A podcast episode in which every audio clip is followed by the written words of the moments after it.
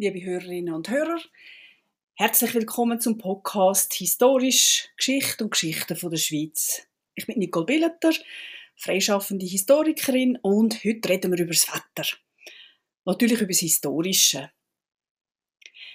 Eine solide Geschichtsschreibung zur Entwicklung vom Wetter, eine eigentliche Klimageschichte, gibt es eigentlich erst seit dem Ende des 20. Jahrhunderts. Das hat auch mit technischen Möglichkeiten zu tun, hat zum Beispiel jetzt können das erste Mal im Permafrost lange Stück aus dem, Ei, aus dem Eis bohren. Und an diesen verschiedenen Schichten, wo es dann an dem Stück hat, hat man können Entwicklungen von Wetter untersuchen. Das ist meistens weiter zurückgegangen als die Jahresring an Bäumen, wo man ja ebenfalls zählen kann und wo ebenfalls Aufschluss auf gewisse klimatische Ereignisse geben.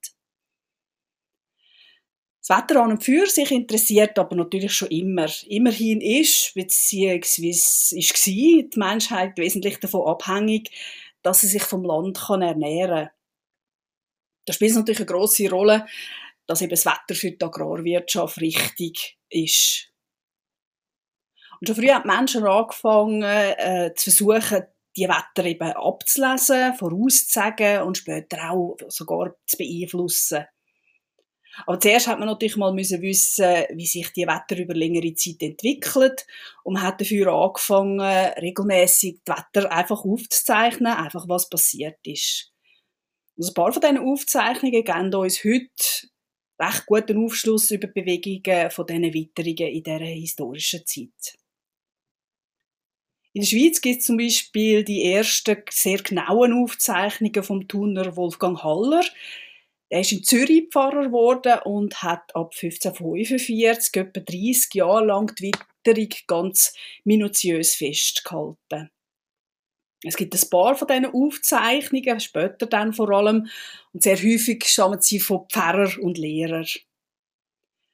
Die Aufzeichnungen gehören dazu, wie, dass man aufschreibt, was an Kriegen passiert ist, welche Seuchen vorbeigegangen sind, was es für Missernten gegeben hat oder andere kosmologische, spässige Erscheinungen, Unglücksfälle oder ähnliche. Im 18. Jahrhundert zum Beispiel hat die Winzerfamilie Peter im neuenburgischen Saint-Blaise etwa 44 Jahre lang aufgeschrieben, wie die Witterung eben dort war. Ihr Interesse war dann natürlich jeweils gewesen, wenn die Reben blühen und wenn man mit der Weinlese anfangen konnte. Aber auch zum Beispiel der adlige Johann Bernhard Effinger hat aufgezeichnet, was sich auf seinem Landgut Wildeck im Aargau wettertechnisch abgespielt hat. Für Historikerinnen und Historiker, die auch Klimaforschung machen, sind das natürlich gute Quellen. Die Aufzeichnungen können sehr kurz sein oder auch ein bisschen länger. Ich möchte Ihnen gerne ein bisschen zeigen, wie das zum Beispiel im 16. Jahrhundert tönt hat. Anno 1534 war Anfang des Jahres große Kälte. Viele Menschen und Vögel erfroren. Reben und Bäume spalteten auf. Der Sommer darauf ward warm und hatte wenig Regen. Den 22. Juli hatte man reife Trauben. Anno 1564 war es im Mayen kalt. Reifen und Schnee befielen die Frucht. Gleichwohl war es um Mar St. Margaretentag ernt, aber kalt und nass. Da muss man dazu sagen, der St. Margaretentag ist die also St. Margareta ist äh, die Schutzpatronin der Bauern. Sie hilft übrigens auch bei Schwangerschaft und bei der Geburt. Ihr Gedenktag ist im Juli. Im 16. Jahrhundert ist es vermutlich der 13. Juli gewesen. und traditionell haben die Bauern dann amix mit den Ernten angefangen. Aber noch ein bisschen weiter in dieser Wetterquelle. Anno 1565, zu Anfang dieses Jahres, war die Winterkälte so streng, dass dergleichen bei Mannsgedenken nicht gewesen. Man fand auf den Straßen hin und her viel erfrorene Leute. Die Weinreben wurden verderbt, der Fruchtsamen erstickt oder von Ergießung von Wassern verschwemmt und die Brücken von den großen Eisklotzen zerstoßen. Anno 1571 ließe sich der Winter sehr streng an und also, dass viel Leut von unerträglichem Frost dahinstarben oder von den hungrigen Wölfen zerrissen wurden. Darauf dann eine fünfjährige Teuerung folgte. Das Gemeinvolk bachte Brot von halb Apfeln und Mehl. Die Oberkeit ließe mit großen Kosten Korn aus Burgund und von Straßburg herbringen und gabe den Bürgern und den Landleuten aus ihren Ämtern den Mütt zu acht Pfund. Da sehen wir also einen Bericht von der Zeit der 1570er Jahre, wo die Witterung für viele Jahre umgeschlagen ist und sich eben zum Schlechten gewendet hat dass die Leute verfroren sind. Das ist offenbar dann eben damals nicht wirklich eine Seltenheit gewesen. Und die Wölfe haben sich sogar bis in die Siedlungen führen gewagt, weil sie ebenfalls Hunger hatten. Und für das haben sie dann eben die Menschen gerissen. Und es wird da jetzt auch die wirtschaftliche Folge gerade mit aufgezeichnet. Es hätte eben dann gerade eine massive Teuerung gegeben, ähm, wo eben das Grundnahrungsmittel so teuer gemacht hätte, dass eben dann Hunger eingesetzt hat. Und in einer Zeit, wo die Fürsorge von oben nicht gerade wahnsinnig gängig war, hat man jetzt das Korn von weit her, also eben aus Burgund oder von Straßburg her, kommen zu hohen Kosten und hat das dann zu einem verbilligteren Preis abgegeben. Ein Mütt ist übrigens eine Maßeinheit für Getreide. Äh, wie viele Maß zu dieser Zeit haben die sich von Ort zu Ort eigentlich unterschieden, aber es geht, man sagt, das sei quasi ein Sack Getreide, wo ein Mann kann tragen Das sind nach heutigen Berechnungen zwischen 65 äh, und etwa 100 Kilo. Die Klimaentwicklung auf dem Gebiet der heutigen Schweiz hat kurz gesagt etwa so ausgesehen, von den 1520er Jahren bis etwa 1860 sind Winter und Frühling im Großen und Ganzen trockener und sehr viel kälter geworden. Es hat häufig ganz extreme Ausschläge im Klima gegeben. Und im 16. und 18. Jahrhundert hat es sehr, sehr viel ganz nasse Sommer gegeben. Besonders nass und kalt ist es zwischen 1580 und 1600 gewesen. In dieser Zeit sind Gletscher auch massiv gewachsen und es hat überall große Überschwemmungen gegeben. Die Historiker und Historikerinnen reden darum in dieser Zeit von der sogenannten kleinen Eiszeit. Die Menschen damals haben ihre ganz eigenen Möglichkeiten gehabt, wie sie auf das Wetter reagiert haben. Sie haben ihre Erklärungen vor allem ins Religiöse verleiht. Ans Wetter wahnsinnig lebensfeindlich geworden ist, dann hat das müssen heißen, dass der liebe Gott mit ihnen verrückt ist. Und darum hat man dann bei Schlechtwetterphasen an vielen Orten einfach mehr Gottesdienst angewiesen.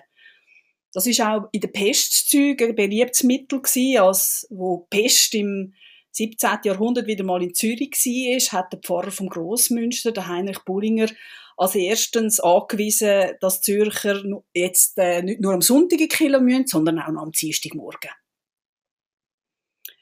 Und im Mittelalter, beziehungsweise auch in der frühen Neuzeit, ist es auch absolut üblich gewesen, dass man von bestimmten Witterungen auf bestimmte Ereignisse geschlossen hat. Beziehungsweise, wenn entscheidende geschichtliche Vorkommnisse sind, hat man die aufgezeichnet und eben was dann auch für Wetter war das hat dafür sollen dienen, dass man eben, wenn wieder so ein Wetter herrscht, dass man dann vielleicht dieses oder jenes könnte erwarten. Zum Beispiel im Frühling 1489 ist der mächtige Bürgermeister von Zürich, der Hans Waldmann, gestürzt worden. Man hat den, den Prozess gemacht und hat ihn hingerichtet. Ein zeitgenössischer Bericht äh, zeigt das alles auf und sagt dann aber auch eben, es hätte in der Zeit, bevor man den Hans Waldmann hingerichtet hätte, eine ganz lange Schönwetterperiode gehabt. Ähm, das hätte über Wochen gedauert. Aber just am Tag von eben dieser Hinrichtung, dann sagt der Regen gekommen. Und der sei dann so lang gewesen, wie man das eigentlich schon seit ewigen Zeiten nicht mehr gehabt hätte. Es wird zusätzlich auch erwähnt, dass ganz ein Haufen Blut aus der Wunde vom Hans Waldmann geflossen sei. Äh, das hat man dann so deutet, eben der köpfte Waldmann hat eben so viel Blut vergossen, weil er während der Tag davor viel Wasser hätte müssen trinken, eben weil die Sonne so heiß geschonen hätte. Aber die Wetterverläufe sind nicht nur aufgezeichnet worden, man versucht auch mit verschiedenen Massnahmen die Witterung günstig zu stimmen. Kann man eben die Gottesdienste haben, ähm, und ein paar gehören aber schon fast in die Kategorie Gegenzauber, wo man eben dann Schädling ähm, abwehren Es gibt zum Beispiel die Möglichkeit vom Wetterläuten, das ist recht verbreitet gewesen. Man hat vor oder auch noch während einem Unwetter Killenglocken geläutet, dass eben das Wetter könnte umgelenkt werden oder dass man es wenigstens abschwächt. Und daheim hat man vermutlich häufig ein Blatt gehabt mit einem sehr konkreten Sagen, wo man bei einem grossen Unwetter hat können, äh, reden, so eine Art eben als Abwehrzauber. Eine Mischung von Schutzmittel, Gebet und Sagen sind die äh, sehr weit verbreiteten sogenannten Himmelsbriefe gewesen. Wer so einen Brief gehabt hat, dem hat weder Wind noch Wetter und auch nicht einmal Waffen etwas anhaben. Die Tradition ist uralt und hat sich vereinzelt sogar bis ins 20. Jahrhundert gegeben. Die Briefe sind Schriften, die der Meinung nach direkt von Gott geschrieben worden sind. Also er hat geschrieben, was die Menschen machen sollen. Sie sind häufig auch mit Bildern versehen der liebe Gott hat dann eben zu einem moralischeren Lebensstil aufrufen, aber er hat oft eben auch gesagt, dass wäre so ein Brief von ihm eben besitze, der sei von Unwetter geschützt. Menschen, die die dann hatten, haben sie an Stallwand oder eben auch im Haus äh, befestigt und die einen Leute haben sie auch auf sich getragen in einem Beutel am Körper. Ein weiterer, ein weiterer volkstümlicher Glaube sagt übrigens auch, äh, dass ein Ei, das am Karfreitag geleitet worden ist, gegen Blitz schützt. Man muss es einfach dann sehr lang und sehr sorgfältig aufbewahren. Neben dem Schutz und der Abwehr ist es eben natürlich auch wichtig, herauszufinden, was beziehungsweise besser wer an Wetterverschlechterungen schuld ist Zuerst ist es natürlich einmal die allgemeine Sündhaftigkeit von Christinnen und Christen. Das ist äh, gegeben in, in dem Glauben an dazu mal. Und dann kommt natürlich immer auch der Teufel ins Spiel. Wir wissen ja alle, dass der der Menschheit schaden will und er braucht dafür seine Helfer. Oder eher Helferinnen. Von dem ist man so ab dem späten Mittelalter überzeugt. Es ist nach meiner Auffassung auch nicht wirklich ein Zufall, dass man in den Zeiten, wo es besonders kalt und nass geworden ist, eben an dieser Wende zum, 20, zum 16. Jahrhundert, hat man vermehrt Jagd auf sogenannte Hexen gemacht. In Zürich sind die meisten Frauen hingerichtet worden unter der Anklage, sie seien Wetterhexen. Im Bündnerland hat man auch noch lange bis Sturmnacht Sägissen an die Aussenwände von Stall und Haus befestigt die Wetterhexen, die ja dann eben besonders zahlreich rumfliegen, die hätten dann sollen an diesen Sägissen aufgespießt werden, wenn sie eben am Haus zu, zu nahe könnten. Im Emmental war man bisschen freundlicher. Gewesen. Dort hat man versucht, Wetterhexen mit Käse und Brot zu besänftigen. Und auch heute noch stehen häufig an vielen Hausecken Holderenbäume. In alten Zeiten hat man die neben die Schür gepflanzt, Sie hätten sollen eben Hexen davon abhalten, in den Stall hineinzukommen und dort ihr Unwesen treiben. Ein recht spezieller Fall von einer Wetterhexe wird von Olten berichtet. Das Städtli ist 1383 von Berner und Solothurner Truppen belagert worden. Der Graf von Kiburg, wo Herr von der Stadt war, hat wegen dem heimlich mit seinen Wächter zu sich kommen lassen und sie hat sich Straffreiheit ausbedungen, wenn sie ihm helfen soll. Und nach einem Berner Bericht sie dann eben auf die Zinne von einem alten Turm gestanden und hätte heimlich etlich Wort geredet. Und gerade darauf aber sagen dann Wolken über den Berg gekommen und sie haben das schlimmste Unwetter über das Land gebracht, wo das seit Menschen denken kann. Die Belagerer haben wegen dem dann müssen abziehen. So hat der Hex zum Teil dann offenbar gleich noch auch hilfreich können sein Es gibt auch zahlreiche Sagen, die erklären, warum bestimmte Wetterphänomene auftreten. Besonders die Alpen liefern da ganz einen Haufen Beispiele. zum Beispiel Blümlisalpsage. Dort wird gesagt, dass es auf der Blümlisalp in früheren Zeiten üppige Wiesen hat und dass dort eine gute Fee gehauset hat. Sie hat seltene Pflanzen dort gehabt und wenn die Kühe davon gegessen hat, dann hat das Ganze besonders feine Milch gegeben. Ein armer Bauer ist eines Tages auftaucht. Er hat keine Weide mehr finden, weil die all schon besetzt war und ist immer höher gestiegen, bis er dann endlich eine gefunden hat, wo eben noch frei war, Blümlis Alp eben. Und die Fee hat ihm dann aus Mitleid die Erlaubnis gegeben, dass er ihre Weide darf nützen. Als Lohn hat der Bauer ihr jeden Tag einen Kessel Milch erstellen. Eben wegen diesen besonderen Pflanzen hat das ja eben eine besonders feine Milch gegeben und das gibt dann auch einen ganz besonderen feinen Käse und besonders feinen Anken. Wegen dem allem ist der ehemals arme Bauer dann reich geworden. Er kommt jeden Sommer immer noch auf die Alp, aber er hat mit der Zeit vergessen, wem er das alles zu verdanken hat. Und er hat gefunden, das lange jetzt, er müsse jetzt nicht jeden Tag noch einen Kessel von seiner wertvollen Milch rausstellen, damit die Fee dann etwas davon hat. Und er hat aufgehört.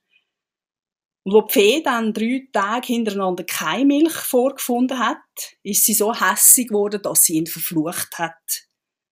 Und Blümlis Alp hat sich in ein Eismeer verwandelt. Und so ist es bis heute. Es bleiben uns also heute von diesen Sachen noch zu sagen übrig, wie zum Beispiel auch die vom Vrenelis Gärtli, wo aber wegen dem modernen Klimawandel heute nicht mehr immer unter einer soliden Schneedecke liegt. Ich danke Ihnen fürs Zuhören, wünsche Ihnen eine gute Zeit. Auf Wiedersehen.